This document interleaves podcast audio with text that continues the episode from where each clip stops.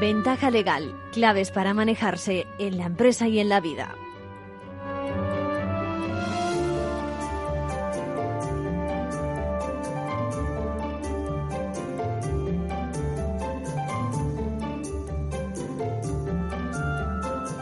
Muy buenas, ya estamos un día más en el espacio destinado a temas legales de Capital Radio, nuestra ventaja legal que, como me acaba de comentar un conocido, presentamos un enfoque, decía, constructivo del mundo jurídico. La verdad es que es así que queremos dar a conocer las cosas que ocurren en nuestro sector, a ver si de esta forma lo acercamos más al justiciable que decimos en la profesión, traducido a todos los ciudadanos.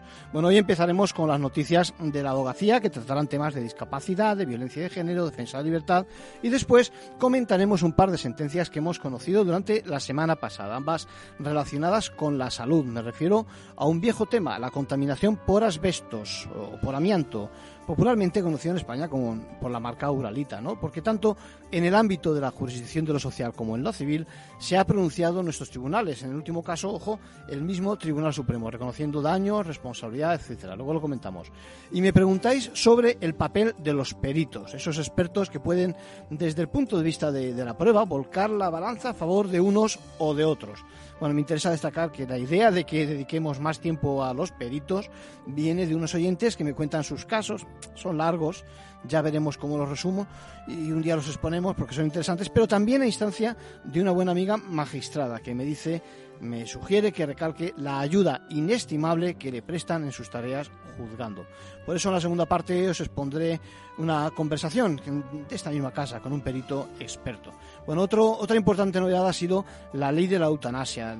Estamos preparando alguna entrevista sobre el asunto, pero de momento me pide Marisa que dé un repaso a los puntos esenciales y no estaría fácil repasar una ley tan polémica con la sensibilidad a flor de piel en muchos casos y con la intención de ser imparcial e independiente. Pero bueno, lo comentaremos, o mejor dicho, dicho haré un pequeño, un pequeño resumen. Bueno, esto me lleva a un tema que vuelve a estar de moda, el lenguaje en el mundo jurídico. Es decir, ha de simplificarse para que todo el mundo pueda acceder a tantos conceptos construidos y discutidos por lo que algunos denominamos la ciencia jurídica, o solamente se trata de que aquel que reciba un escrito de juzgado o de su letrado o de la administración lo pueda entender entender, que no es poco, ojo. Bueno, por el camino se extiende mm, lo que se llaman textos de lectura fácil.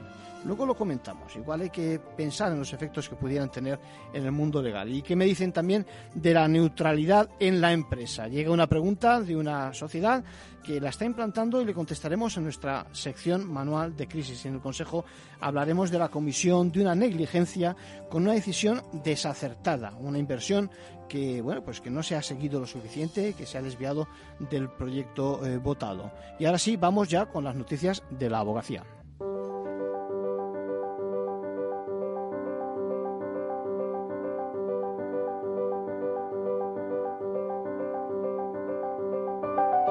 Ahora en Ventaja Legal, la actualidad semanal de la abogacía. ¿Qué tal Luis? ¿Qué tal Sonia? Hola, buenas tardes. Hola, buenas tardes. Saludos a todos. La semana pasada, la Comisión de Justicia del Congreso de los Diputados aprobó el proyecto de ley por el que se reforma la legislación civil y procesal para sustituir la incapacidad judicial de las personas con discapacidad por un sistema de apoyos individualizados para que tomen sus propias decisiones de forma libre e informada. El nuevo texto, sin embargo, no ha incluido la asistencia letrada de forma preceptiva, algo que había reclamado la abogacía. También conocimos la semana pasada los datos del informe anual sobre violencia de género del Observatorio contra la Violencia Doméstica y de Género del Poder Judicial. En 2020 descendieron un 10% las denuncias presentadas por mujeres víctimas de violencia de género, mientras que aumentó el porcentaje de sentencias condenatorias, registrando un máximo histórico anual, un 73%. Les avanzamos también que ya está online el documental La Defensa por la Libertad la película hace un repaso de la historia de la abogacía en nuestro país desde mediados de los años 60 hasta la transición a través de testimonios de algunas de las personas que desde los despachos de abogados tuvieron un destacado protagonismo en ese periodo. Y les hablamos ya de forma muy breve de otras cosas que han sido noticia durante estos últimos días en el mundo de la abogacía. Doble cita con las conferencias de los lunes esta semana. Esta tarde se analizará la inaplicación del artículo 56 del Estatuto de los Trabajadores en el supuesto de despidos improcedentes, a cargo del magistrado Antonio Seoane García. Mañana la plataforma digital pagoscertificados.com será la protagonista de esta nueva edición de las conferencias con Reyes Rodríguez y Eleazar González. En ambos casos pueden seguirse en formacionabogacía.es. El Colegio de Abogados de Córdoba celebrará elecciones a toda la Junta de Gobierno el próximo 20 de mayo. Serán las primeras elecciones que celebre la corporación donde las personas colegiadas podrán ejercer su derecho a voto de forma telemática, tras la reciente modificación de los estatutos del colegio. La Fundación Abogacía Española reclama la suspensión de las patentes de las vacunas contra el COVID-19. Entre otras cosas, la Fundación pide que se garantice el acceso a la salud como un derecho universal y se evite que aquellos países más empobrecidos se queden atrás. También solicita que las iniciativas caritativas por las que los países ricos compran las vacunas a los pobres sean una medida complementaria respecto al impulso de la liberación de dichas patentes. El primer examen de acceso a la abogacía en 2021 será el día 5 de junio. Tras convocarse la prueba, se ha hecho pública la fecha de celebración del examen, que debido a la situación de pandemia y la vigencia del estado de alarma se realizará nuevamente online. La Comisión de Justicia del Congreso de los Diputados aprobó el pasado 16 de marzo el proyecto de ley por el que se reforma la legislación civil y procesal para sustituir la incapacidad judicial de las personas con discapacidad por un sistema de apoyos individualizados para que tomen sus propias decisiones de forma libre, pero eso sí, informada. El texto, que contó con el apoyo de todos los grupos a excepción de Vox, fue impulsado por el Comité Español de Representantes de Personas con Discapacidad, el CERMI, y redactado por el Gobierno. El proyecto de ley no recoge, sin embargo, la asistencia letrada preceptiva, algo que había reclamado el Consejo General de la Abogacía. La reforma de ley, que ahora ha pasado al Senado, solo recoge la asistencia letrada en determinados casos excepcionales como la remoción del tutor o el curador, o la autorización judicial de actos patrimoniales complejos en los que el juez ordene potestativamente su intervención. Eva Ribó, decana del Colegio de Abogados de San Feliu y coordinadora del Grupo de Trabajo de Discapacidad de la Abogacía, lamenta que este proyecto de ley haya desatendido la reivindicación de la profesión.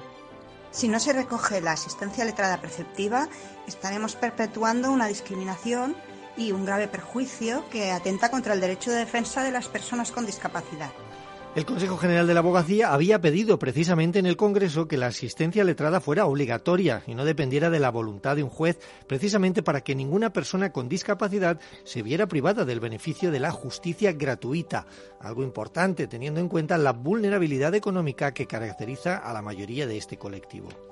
Esta reforma legislativa se centra en el término apoyo, que engloba desde la ayuda técnica en la comunicación de declaraciones de voluntad o la ruptura de barreras arquitectónicas hasta la representación o sustitución, en la toma de decisiones, únicamente cuando el apoyo no pueda darse de otro modo. Además, la modificación elimina del ámbito de la discapacidad la tutela, la patria potestad prorrogada y la patria potestad rehabilitada, figuras que no responden al sistema de promoción de la autonomía de las personas adultas con discapacidad. También aborda la institución de la curatela, entendida desde la perspectiva asistencial, lo que obliga a modificar las leyes hipotecaria y del registro civil. Del mismo modo, se reforma la ley de enjuiciamiento civil en relación al ejercicio de las acciones de determinación o impugnación de la afiliación en los procedimientos de separación y divorcio y en el procedimiento para la división de la herencia. Por último, la ley del notariado se acomoda terminológicamente a estos cambios. Les hablamos ahora de violencia de género. En 2020 descendieron un 10,3% las denuncias presentadas por mujeres víctimas de violencia en el ámbito familiar. Este importante descenso es consecuencia directa de la crisis sanitaria y, especialmente, de los meses de confinamiento. En este periodo se apreciaron las mayores variaciones, pese a que los juzgados especializados en violencia sobre la mujer siguieron funcionando al considerarse esencial su actividad. Pero hubo una cifra que sí aumentó en 2020, el porcentaje de condenas. Así, el año pasado se registró un máximo histórico anual, un 73% de sentencias condenatorias de las más de 41.000 dictadas en este ámbito. En 2019 y 2018 el porcentaje de estas fue del 70,5%. Una de las causas de este incremento es la mayor sensibilización en la sociedad. Yolanda Álvarez, abogada. Entiendo que la sociedad cada día está más concienciada con el problema que supone la violencia de género y que la Judicatura, como parte de la sociedad, es también partícipe de esta concienciación, por lo que este incremento, mm, aunque sea pequeño, bien se puede entender que viene motivado por esta razón. Estos datos están recogidos en el informe anual sobre violencia de género del Observatorio contra la Violencia Doméstica y de Género. El estudio pone de manifiesto también cómo, pese a la disminución de las cifras absolutas, los indicadores de la violencia machista se han mantenido en niveles muy similares a los de 2019. Así, siete de cada diez denuncias las presentaron las víctimas y un 2% de las mismas fueron presentadas por sus familiares, manteniéndose un año más en niveles muy bajos. Por eso, desde el observatorio recuerdan la importancia de la concienciación del entorno. Ya está disponible online el documental La Defensa por la Libertad, dirigido por Pilar Pérez Solano y coproducido por el Consejo General de la Abogacía, la Mutualidad de la Abogacía y Transit Producciones. La película, que hace un repaso por la historia de la abogacía desde mediados de los 60 hasta 1978, busca rescatar la memoria de la profesión durante un periodo clave de nuestra historia reciente. La cinta muestra la historia de abogados comprometidos con la libertad, abogados que fueron encarcelados por ejercer su profesión con dignidad o que perdieron su vida salvajemente asesinado como sucedió con los abogados de Atocha y abogados que fueron capaces de aparcar las ideologías y elaborar una norma de libertades y de derechos. El documental incluye imágenes inéditas y testimonio de protagonistas de aquellos años, desde el Congreso de la Abogacía en León, celebrado en el año 1970, hasta la aprobación de la Constitución. Manuela Carmena, Cristina Almeida, Francisca Souquillo, Nicolás Sartorius, Óscar Alzaga, Antonio Garrigues eh, son algunas de las voces de abogados recogidas en este documental. Escuchamos eh, la de Alejandro Ruiz Huerta, el único superviviente de la matanza de Atocha. Los abogados de Atocha éramos iguales a todos los trabajadores de Atocha. Todos ganábamos el mismo salario, incluyendo a trabajadores administrativos e incluyendo a una mujer que ya murió también. Para mí un símbolo de la lucha de la mujer, ¿no? Se llamaba Rosa Roca ella también cobraba lo mismo que los demás y se dedicaba a limpiar el despacho. La defensa por la libertad se estrenó en Madrid en abril de 2019. Desde entonces ha sido presentado en festivales como la Seminci de Valladolid y en diferentes colegios de la abogacía. También ha competido en los premios Goya. Ahora puedes verlo online en la plataforma de formación de la abogacía. Lo recomiendo muy, muy vivamente, un documental muy interesante. Terminamos con la abogada de la semana. ¿Quién es esta semana, Sonia, y por qué? Se trata de Pilar Rondón, la coordinadora del equipo jurídico de la Federación Andalucía Acoge, que ha conseguido que el Tribunal Supremo conceda el estatuto de refugiado a una familia de reasentados sirios a los que les había dado solamente la protección subsidiaria. A partir de ahora, otros reasentados sirios podrán solicitar también la condición de refugiado, que es universal y permanente. Pues la sentencia la valoramos favorablemente, puesto que va a afectar a un gran número de personas, ya que le concede el estatuto de refugiado a todas las personas reasentadas, y a partir de ahora imagino que se le concederá, puesto que el estatuto de refugiado es una condición mayor, de mayor permanencia, de más Enhorabuena, Pilar, por este trabajo de defensa de los derechos de los refugiados. Y con esto terminamos. Un saludo a todos. Gracias, Sonia. Gracias, Luis. Me quedo con la recomendación que me habéis hecho del documental. ¿eh? Sí, sí. vivamente te lo recomiendo a ti y a todos los oyentes. Gracias.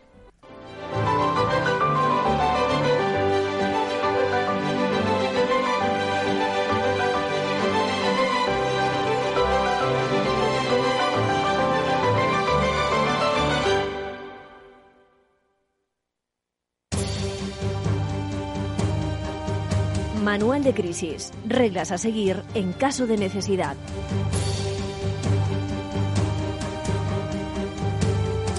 Bueno, apenas hace, apenas hace un mes que hablamos sobre cómo se han de permitir las eh, expresiones eh, religiosas o de contenido político en la empresa, ¿no?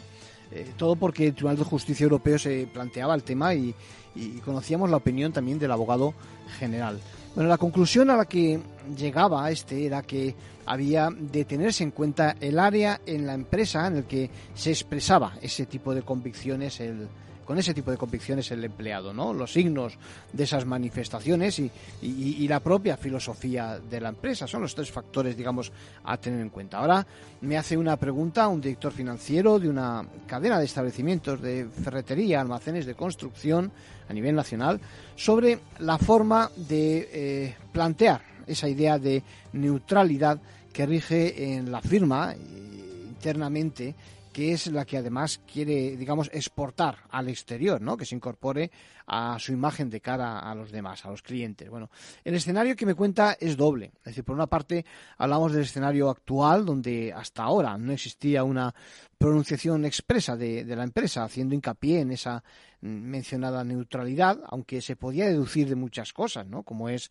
la publicidad, eh, eh, la llamada a la diversidad a través de la publicidad también, a la integración, a la igualdad, etcétera, etcétera. Bueno, y, por otra parte está el escenario en el que pueden vivir a partir de ahora, cuando han sacado esa declaración, que por cierto, eh, la verdad es que la tengo entre mis manos, no ha lugar tampoco a hacer pública por mi parte la declaración, pero ya les digo que me parece muy respetuosa con la ideología y con el pensamiento de, en general de todos. ¿no? Bueno, empiezo por el final. Bueno, si, si ya se ha dado a conocer esa política de neutralidad entre los eh, trabajadores, pues poco más hay ya que decir, ¿no? Que ha, ha de seguirse, diríamos, diríamos, ¿no? Que todos, utilizando el sentido común, sabemos qué cosas, qué hechos pueden exceder esos límites de tolerancia, ¿no? Por ejemplo, me planteaba en, la carta, es un poco larga, me decía varios ejemplos del tipo, por ejemplo, quien tiene post-it en la oficina con el logo de los sindicatos, ¿no? O, con los vehículos particulares, los de cada uno, los que tiene cualquier empleado, ¿no?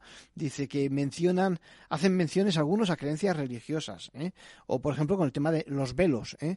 En la mujer en las secciones de logística. Bueno, yo, yo creo que todos sabemos perfectamente interpretar que ni un post-it en la mesa de un empleado con el anagrama de un sindicato autorizado es ofensivo a estas alturas, ni que está fuera de lugar, ni que, ni que el que uno lleve en su coche particular un símbolo religioso, como es un texto del Evangelio, como me ponen aquí en el texto, o, el velo en una sección eh, que no esté de cara al público, yo creo que son cosas que no pueden alterar la marcha de la empresa. ¿no? Al final, no se trata de que la empresa vaya contra esas expresiones de libertad, diríamos que tamizadas en todo caso.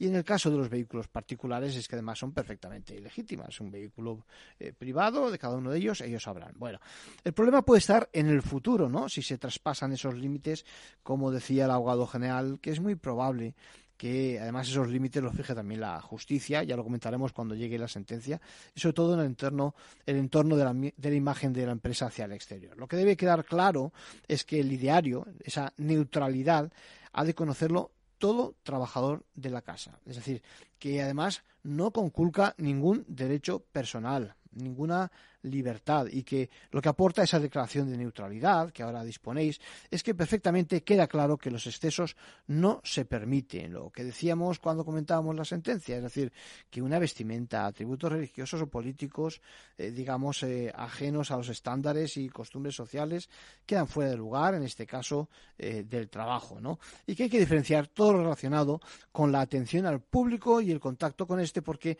la firma no pretende utilizo las palabras del oyente, no pretende mojarse en ningún sentido. Dice además, en el texto que estoy leyendo, dice, vendemos productos y ofrecemos servicios profesionales y punto.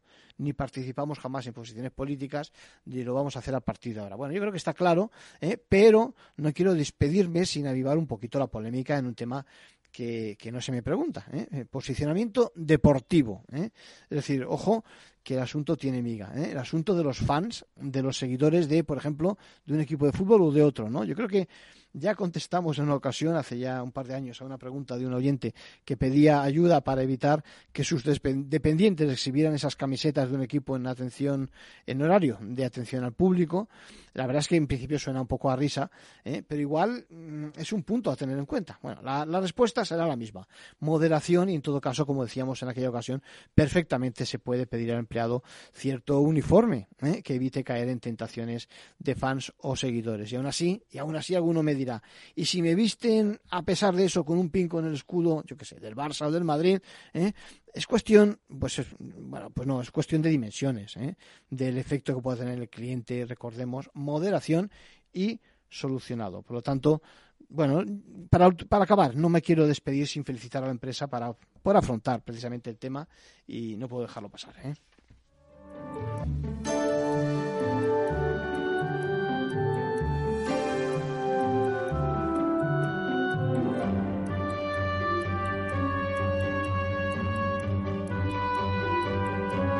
Por último, un consejo a título personal de nuestro abogado Arcadio García Montoro.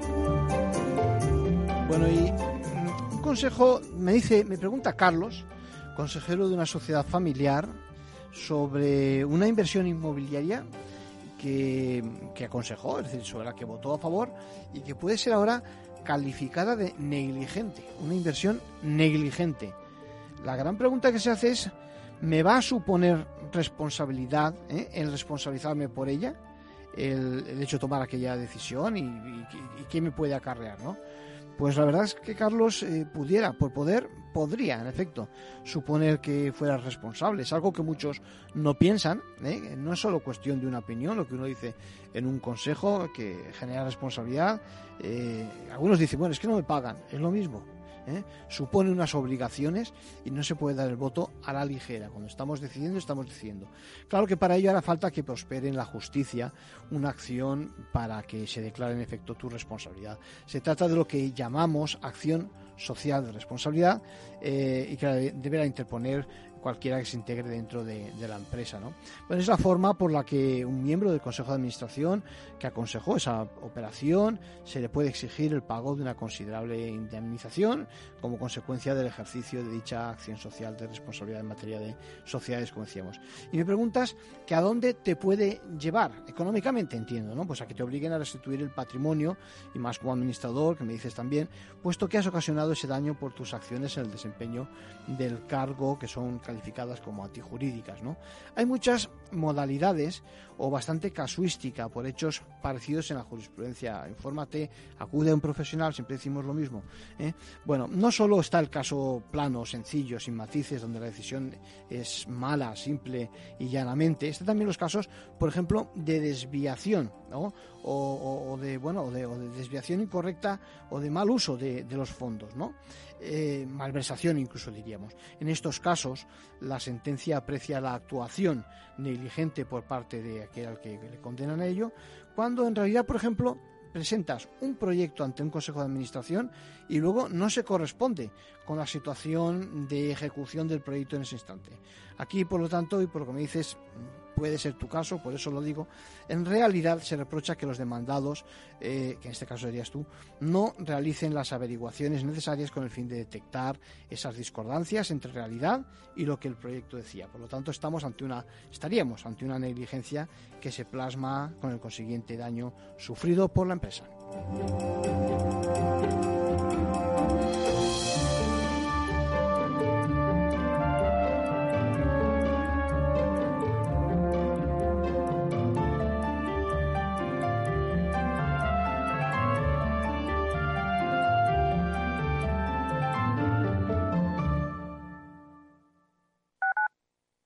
Capital Radio Madrid 105.7 Disfruta de la mejor cocina gallega en Montes de Galicia. Todo un clásico moderno en el barrio de Salamanca. Disfruta de la variada dieta atlántica, de las mejores carnes y pescados tratados con respeto y transparencia y regados con una de las mejores bodegas de la zona. En grupo, en familia o en pareja, Montes de Galicia te ofrece el espacio perfecto en cada ocasión.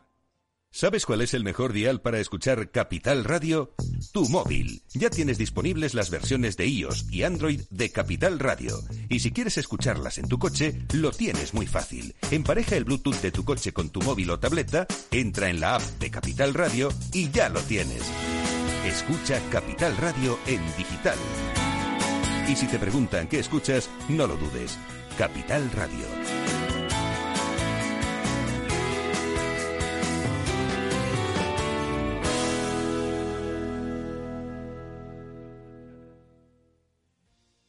En el restaurante Gaztelubides somos rigurosos con la selección del producto para crear recetas imaginativas que acompañamos de una bodega generosa y brillante y de nuestra magnífica terraza durante todo el año. Restaurante Gaztelubide, carretera de La Coruña, kilómetro 12200, La Florida. Teléfono 91 372 8544. Una recomendación del programa gastronómico Mesa y Descanso.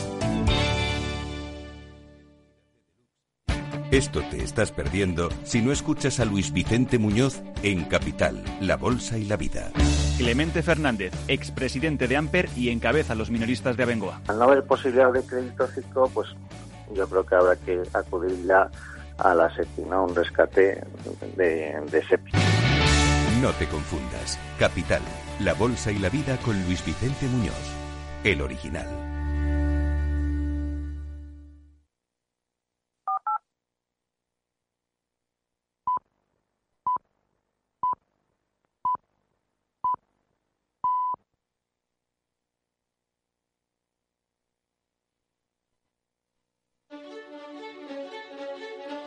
La entrevista, escuchar, es compartir conocimiento.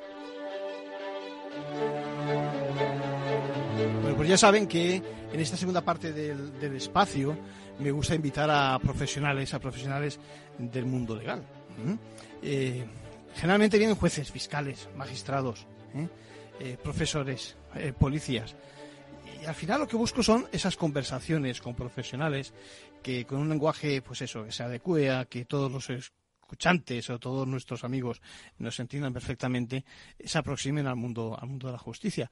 Eh, porque todos, todos suman ¿eh? en esto que llamamos justicia. Lo que pasa es que no se puede saber de todo. Y para eso hace falta la colaboración, pues en otras áreas de otros profesionales. Y por eso he querido contar con un profesional, repito, de referencia. Ingeniero, doctor ingeniero de caminos, si no me equivoco, y tenemos con nosotros a don José Francisco Gómez García. ¿Cómo estamos? Hola, buenas tardes. Muy bien. Pues, eh, eh, doctor ingeniero de caminos, ¿es así? Así es, así es. Y, con mucho camino hecho, déjame que lo diga así, ¿eh? en el terreno de la justicia, ¿no? Una experiencia. Mm, sí, porque me paso casi más tiempo en los juzgados que, que, en la técnica, pero bueno.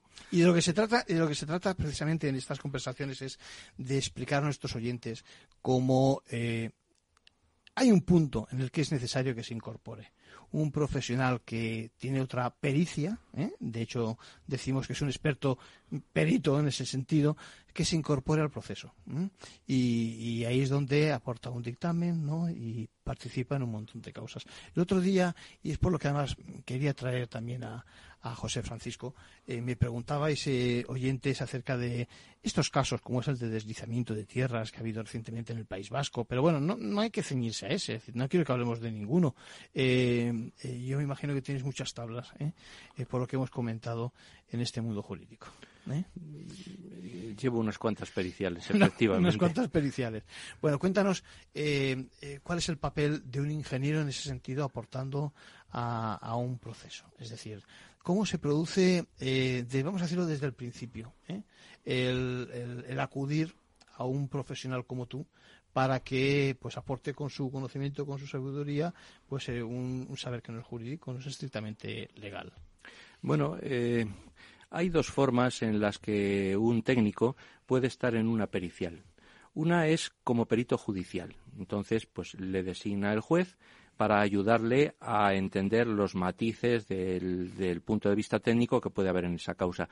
Y otra, pues también perito judicial, pero designado por alguna de las partes. Es un testigo cualificado, pero lo que hace es, con su conocimiento, intentar explicar al juez a la parte y a las partes contrarias eh, legales, eh, letrados y demás, eh, la enjundia técnica de aquello.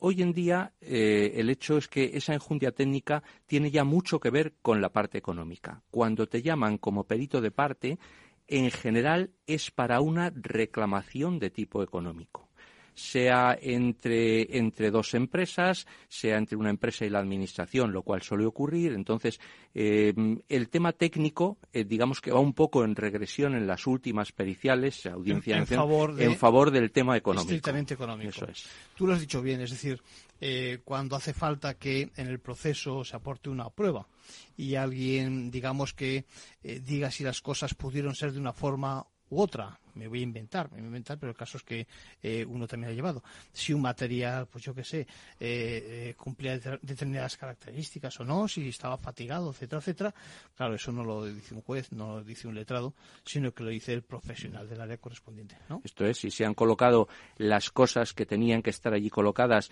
siguiendo bien el proyecto, si se han seguido las reglas de buena práctica a la hora de ejecutar las obras, eso es cuando solo estamos en el tema técnico Y luego, cuando ya se entra en el tema económico, al final es que estamos viendo eh, gastos generales, beneficio industrial, costes indirectos. Estas son la, componente mayor de las periciales últimamente, eh, independientemente de que también suelen en las reclamaciones eh, haber historias desde el punto de vista técnico, que a lo mejor alguien dice, pues hombre, ha habido una sobremedición y tú mm, demuestras técnicamente que allí no ha habido una sobremedición, es que eh, los materiales eh, se ponen con esa forma y para hasta llegar a una cierta cota o lo que sea, ha habido que depositar materiales más de los que en principio en el proyecto constructivo estaban determinados. Entonces, eso es el tema. Cuando el caso llega a la justicia, lo que está claro es que existe un conflicto entre las partes, mm. Y como tú bien dices, eh, seguramente en la mayoría de los casos eh, la importancia de lo económico, de la indemnización, de los costes, eso sea, es fundamental. Sí, puede ser desde pues unos pocos miles de euros hasta una que no puedo decir cuál es en este momento porque estamos a punto de presentar la reclamación, pero va por los 40 millones de euros. Toma ya. Entonces, es, es, de ferrocarriles. Simplemente diré eso. Bueno, eh, te iba a decir, entonces, lo que está claro es que la mayoría de las, no sé si catástrofes es la palabra adecuada, pero digamos, de, de las desgracias que vemos eh, en los medios de comunicación, eh, tiene detrás eh, la necesidad de que exista un profesional, como estamos aportando, que, digamos, haga un informe o un dictamen. ¿no? ¿En qué se plasma vuestra, vuestro trabajo? Porque uno tiene la imagen, por parte de los que no sean pues eso, expertos en el mundo jurídico, de que el perito es el que, digamos, se pone delante de un micrófono también, eh, en una vista, y da su parecer, ¿no? Pero detrás de eso hay mucho análisis. Puede haber años, pero así, años de escribir un, un informe, informe dictamen, pues casi, casi diríamos que a este nivel es, es casi análogo eh, un perito ya que murió hace muchos años, que fue el que me introdujo a mí, decía que siempre hacemos dictámenes porque se pagaban al doble. Cuando existían tarifas, ahora no tiene nada que ver. Entonces, informe, dictamen, como quiera decirse. Un estudio, un estudio y puede llevarte varios años. ¿eh? Puede llevarte varios años hasta que determinas eh, lo que allí ha pasado, qué cosas ocurrieron, por qué se hizo así. Eh, no siempre la documentación cuando te llega te tiras a lo mejor incluso meses eh, ordenando todo aquello. Hay que quitar documentación de la que te llega muchas veces. Pues, no, siempre habrá colaboración. no, no. La colaboración, si eres perito judicial, eh, y te ha nombrado el juez, entonces en general sí tienes colaboración de las dos partes. Siempre hay alguno que es que no tiene costumbre de colaborar y no lo hace. Bueno, pero a, través del juez me imagino que se recurre a... Se recurre, tal. Y además es la obligación de tratar con las dos partes. Si uno es perito judicial designado por el juez, pero a instancia de una de las partes, lo normal es que esa parte te brinde lo que sea y cuando vas a ver a la otra te dé con la puerta en las narices. Y entonces tengas que pedir a través del juzgado que la otra parte aporte tal o cual cosa. Entonces es un mundo complejo. Déjame que te pregunte, José Francisco, eh, ¿qué hay de ese seguramente bulo? Eh, que existe muchas veces, eh, bueno, forma parte de la mala fama que puede tener, eh, yo creo que no merecida, la justicia también. Eh, que dice, bueno, tú me sacas un perito, yo te saco dos, y si no eso, pues yo voy a sacar también otros dos, y el otro tres, y el otro cuatro, etcétera, etcétera. Es decir, es tan fácil hacer un dictamen, digamos, eh, de parte interesado. Yo no lo veo así.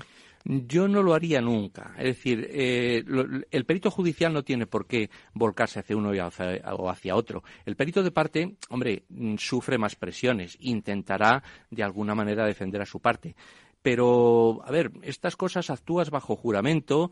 en tu informe al principio dices conocer unos ciertos artículos del Código Penal y entonces locuras. Esta forma parte de la ironía que igual en la radio no se entiende, pero que ustedes me entienden perfectamente, que la responsabilidad del perito es también criminal. Sí, sí, evidentemente. Sí. Y además el perito yo creo que cada vez tiene más responsabilidad y se le pueden volver las cosas contra él, sobre todo cuando se está en un proceso penal. En un proceso civil de reclamación de dineros entre empresas, las empresas no tienen cara, como decía un abogado que yo conocía y tal, pero en un proceso penal donde la gente se está jugando años de cárcel o donde ha habido muertos, porque ha habido un accidente y ha habido muertos, mm, entonces allí poquitas bromas aunque seas perito de parte. Uno puede ayudar quizá un poco a su parte, pero justificar locuras yo nunca lo haría. Yo nunca lo haría. Y si, desde luego, si viese que me están forzando a justificarlo, miraría el más mínimo resquicio que hubiese en la puerta para salir corriendo. Quiero decir que siempre puedo renunciar. Sí, claro. yo me imagino que las presiones en ese sentido no las vamos existirá en algunos casos, pero soportarlas no estáis obligados a soportarlas, evidentemente. En, pura teoría no. O sea, puedes renunciar, renuncias y ya está. Entonces, lo importante para poder renunciar es no haberse manchado nunca. Estar limpio como para que cuando estás limpio dices me voy. ¿Eh? Un tío te intenta forzar y dices señorito yo me voy. Ahora, si de alguna manera tienes algo que ocultar, entonces ya yo algunas veces he visto mm, situaciones complicadas en, gente que tenía enfrente. Yo hasta ahora no me he visto en ninguna complicada. ¿eh? Entonces, y espero no verme. También procuro, vamos, cuando la veo, verla de lejos y desde luego mm, me voy. Me voy antes de que me puedan meter en alguna. ¿eh? Esa es la actitud de un profesional. Eh, déjame te pregunte, eh, ¿qué hace falta para ser perito? En este caso, en tu rama, en ingeniería de caminos, al margen de la cualificación, al margen de la experiencia, ¿qué dirías tú que hace falta para pues ahora para ser perito, para que la demarcación del Colegio de Ingenieros de Caminos eh, tenga en su lista de peritos eh, esa lista que luego se pasa a la Unión Interprofesional eh, aquí en, en Madrid y demás, hace falta hacer un curso o en su momento, cuando yo ingresé como perito, es que ya había hecho más de 20 periciales. Entonces, el curso le podía... Tu propia experiencia como perito ya superaba, digamos... Exactamente. Sin embargo, una cosa que sí que es muy interesante, aunque no lo necesites, es ir a los cursos que sobre periciales te dé pues un magistrado de la audiencia o cosas así. Yo he estado hace dos viernes en uno porque siempre es interesante. Te dan matices legales que el técnico desconoce y te hacen ver muy bien, muy bien la responsabilidad que tienes que no es que escribas lo que te dé la gana, que el tema se puede volver contra ti. Eh, cuando en un proceso hay una lista de imputados, dice, no, ya está la lista de imputados, está la instrucción, esto se acabó, ya cada uno puede hacer lo que le dé la gana. No, porque hay jueces que abren causas separadas con una agilidad tremenda. Entonces, cuidado que uno puedes ser tú. Entonces, ni media broma, ni media broma. Será también importante eh, ceñirse a lo que hace falta para esa causa. Es decir, eh, Sabes, yo desde mi experiencia como letrado muchas veces eh, pides un informe a un perito y a veces no necesariamente para acudir a un, a un juzgado, para un, yo sé, para un arbitraje, para una mediación y, te hacen algo que con todo respeto no sirve para nada. Es decir, seguramente porque, no sé, el, el cliente, en el sentido, a lo mejor el letrado, no ha matizado, no ha acotado bien el objeto de lo que está buscando, o, a veces porque es muy difuso, muy vago, o lo que fuera, ¿no? Eh, me imagino que eso también lo aprenderéis, ¿no? Es que, aunque la titulación específica no esté muy clara en los peritajes, y a lo mejor yo podría nombrar perito mío a mi jardinero para actuar contra un cardiólogo, que me hubiese cosas de estas, no mm, parece que hay una cierta libertad, yo creo que debe ser honrado con uno con uno mismo y no aceptar nunca una cosa de la que no sepa. Lo va a pasar muy mal, le va a costar mucho trabajo, lo va a hacer mal y le van a poner en vergüenza el día de la vista. Entonces, mm, cuando te llaman para una peritación judicial, por ejemplo, el juez, no las partes, te llama el juez y, mm, te dicen de aceptar el cargo, tienes unos días para decidir si lo aceptas, si no lo aceptas, si pides una provisión de fondos, si no la pides, lo que sea. Entonces, se estudia uno el tema y si no sabes de eso, nada. Entonces, por ejemplo, unas periciales que hay ahora que están muy de moda, que son las de propiedad intelectual desde el punto de vista informático. Ahí tiene que haber unos tíos muy finos para determinar si un programa, pongamos de videojuegos, eh, ha sido copiado de otro que ya existía en el mercado. Hombre, ahí no se puede meter cualquiera. Sí, sí, no uno porque sea incluso licenciado en lo que fuera. No, no, no, no. tiene, que, tiene que ser un tío muy, muy concreto y como esas hay muchas. ¿eh? Luego hace falta más cualidades, déjame que te diga yo. Yo me he encontrado con casos donde eh, me ha recomendado el cliente y, bueno, y, y hemos conseguido un catedrático de turno, déjame que lo diga así, tampoco voy a decir nombres, ¿eh?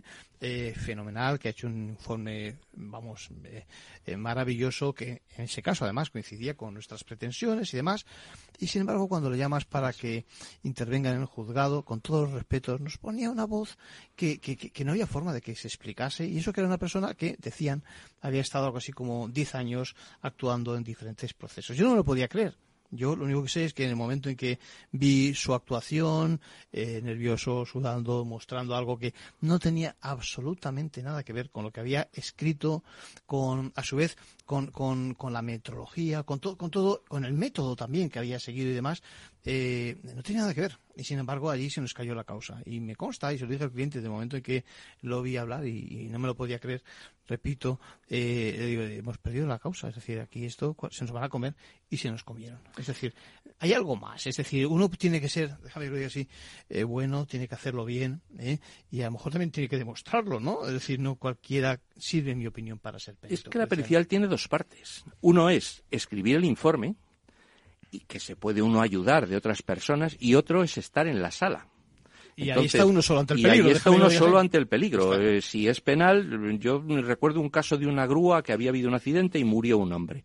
Bueno, había un informe en el que yo me basé bastante de metalografía de un catedrático de industriales de, de Sevilla que era impecable. Y luego, sin embargo, en la sala este pobre hombre, claro, también habían pasado años, porque el tema pasado cinco o seis años, ya el hombre estaba mayor, hizo un papel penoso. Deficiente, claro, el informe le había escrito eh, con un doctorando suyo que hizo una cosa finísima. Pero claro, él le firmaba y él lo expuso entonces no se sabía defender adecuadamente del letrado contrario, el fiscal le atacaba duramente. Bueno, legítimamente, por otra parte. Sí, sí, claro, estaba en su obligación, tanto el letrado contrario como el fiscal, eso estaba claro. Y el hombre, pues ahí estaba balbuceando, daba un poquito de pena verle. Sí.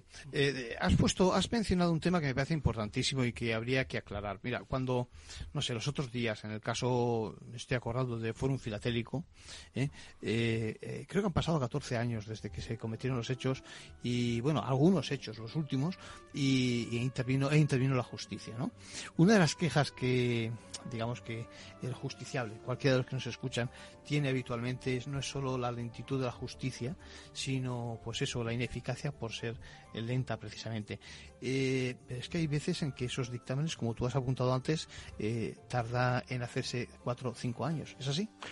Y once. Yo tenía que haber estado, afortunadamente se llegó a un acuerdo in extremis el día 16 de diciembre en un tema de un accidente de ferrocarril en Baleares, en el ferrocarril Inca Manacor, y este informe yo le firmé hace 11 años. Entonces, eh, pues bueno, menos mal que la, abogada, que, me le pidió bastantes veces, me había hecho repasármele por lo menos dos veces cada año, con lo cual le tenía fresco. Porque si no vas con tus deberes hechos, te pones allí a buscar y hacer esa imagen mala que decimos del perito, que se pierde y que, da la sensación de que está improvisando. Un mes antes te debes poner en serio a estudiarte lo que hayas escrito, aunque creas que recuerdas todo, que no lo recuerdas, y luego también depende mucho de los letrados que tengas contigo. Cuando tienes buenos letrados, en reuniones anteriores te van a someter a una serie de preguntas que vas a ver las cosas que tú puedas fallar, que has olvidado, que no sé qué, y llegas allí en muy buenas condiciones. O que vas a descubrir eh, cuál es el punto débil de tu informe y abundas más en ese aspecto, etcétera, para no tener ninguna laguna, ¿no? Incluso algún error pero error mm, error material. Yo creo que no todo el mundo, fíjate, no todo el mundo vale para ser perito, en mi opinión. Mm, puedes encontrarte con profesionales fenomenales del mundo de la ingeniería, del mundo de eh, pero que eh, realmente luego que defiendan realmente tu caso bien y que tengan temple suficiente y que bueno y que, y que, sean solventes y como dices tú déjame que lo diga así que no tengan ningún, muerto en el armario. Es decir que, que, realmente puedan ir con la cabeza bien limpia no para poder defenderse un tema y, y, no ser sometido a, presiones no eh, es fundamental José Francisco, eh, muchas gracias por darnos tu parecer en Capital Radio en Ventaja Legal. Gracias a ustedes. Es un informe, es una, es un informe, iba a decir, fíjate, no sé si informe o dictamen, tal como hemos dicho, eh, es un enfoque, yo creo que es fundamental para conocer el complemento que necesitamos los juristas de otro tipo de profesionales y ya sabes dónde está tu casa. Muchísimas gracias.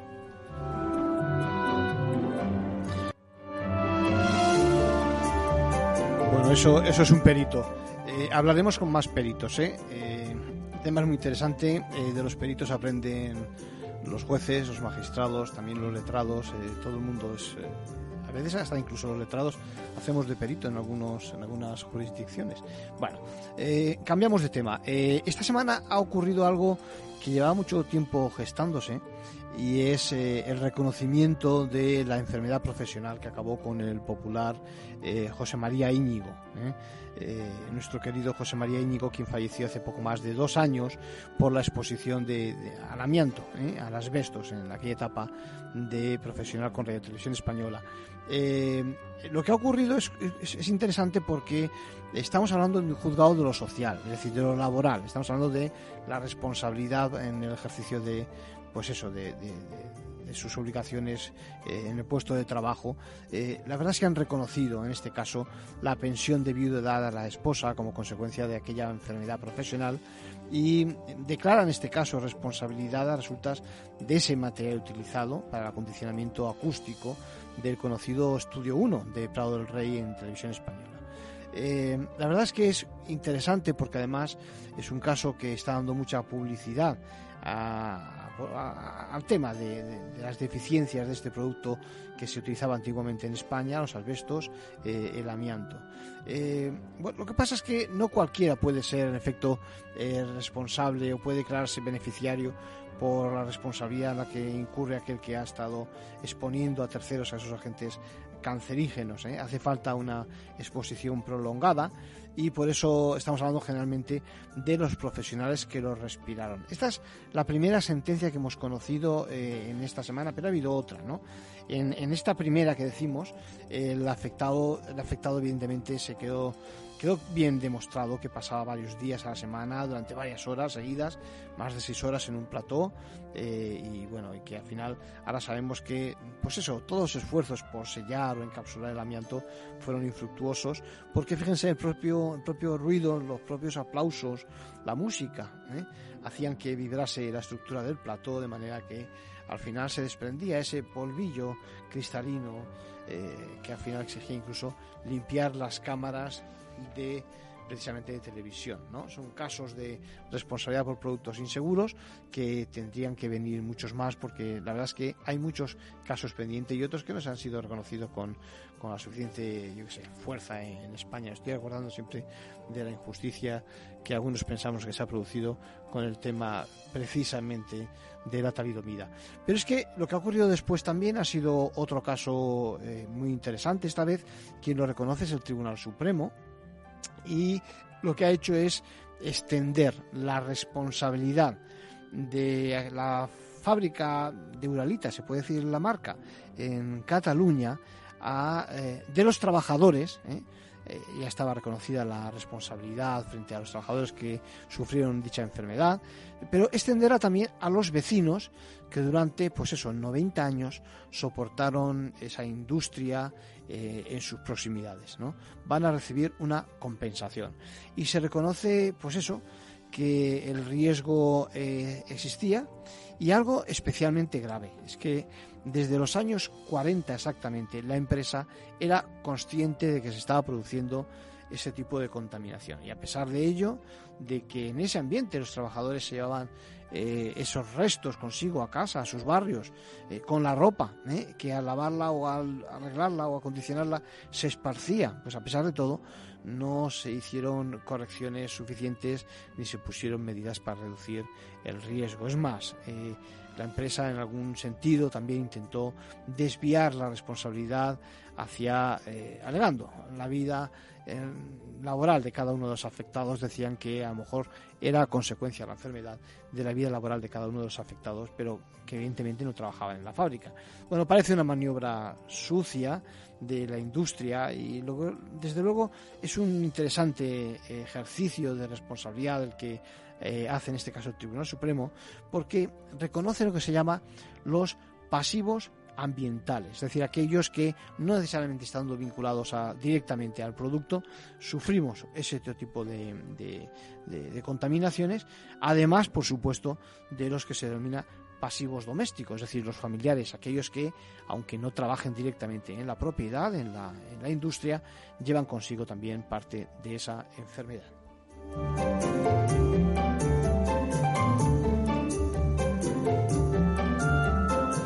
Bueno, y comentarles también que el Tribunal Constitucional ha admitido a trámite ese recurso de inconstitucionalidad pues eh, presentado por el Partido Popular contra un decreto, que es un decreto realmente reciente, un decreto ley, el 1 barra 2021 de 19 de enero, que recuerden hablaba de protección de consumidores usuarios en situaciones de vulnerabilidad.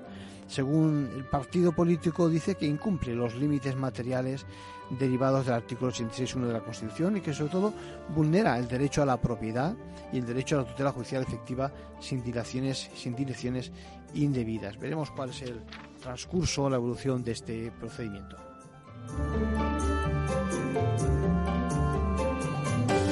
Bueno, y me pregunta una oyente, eh, no recuerdo ahora, bueno, buscar me, me pregunta un oyente si está permitido todavía que exista pisos turísticos. Exactamente dice, eh, o bien por el tema de Cataluña. Recuerden que en Cataluña se planteaba la obligación o no de las plataformas que dirigían y que permiten la contratación de esos pisos turísticos y localizarlos. Eh, eh, la polémica era cuál era su papel, su papel era precisamente el de controlarlos o directamente el de, digamos, transmitir las consecuencias que las sanciones de la Administración hayan dictado, que es precisamente esto lo que ha, en lo que ha quedado el tema. Bueno, pues eh, la verdad es que eh, se lo plantea porque eh, con las noticias de la pandemia, con las noticias de tantos pisos que están utilizando para fines, pues eso, inapropiados, parece que todavía está permitido. Bueno, la verdad es que el gobierno no toma posiciones sobre esta nueva modalidad de negocio y de alojamiento. Las comunidades autónomas todavía están con rondas de consulta. La justicia viene a establecer que se pueden establecer algunos requisitos para garantizar la convivencia. Eh, el caso es que en general eh, las comunidades de vecinos son las que tienen que optar por algún tipo de posición, es decir, posición en el sentido de preparar los inmuebles para este tipo de prestaciones, para esas visitas, y si no, pues por razones de seguridad, marcar las distancias con respecto a otro tipo, a otro tipo de eh, posibilidades que permite perfectamente en las viviendas, que son aquellas para las que han sido creadas.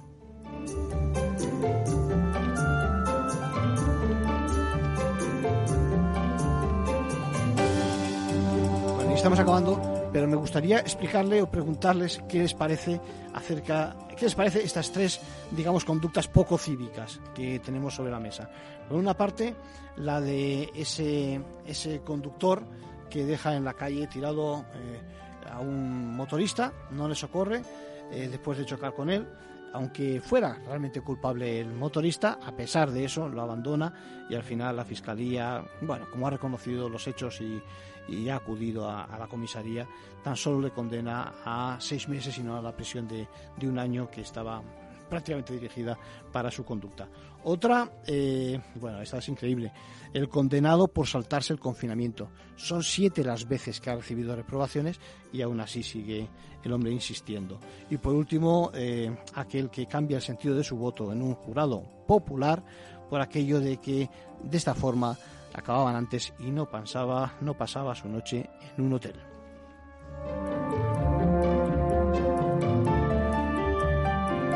Bueno, despedirme hasta el próximo lunes, como siempre en Ventaja Legal.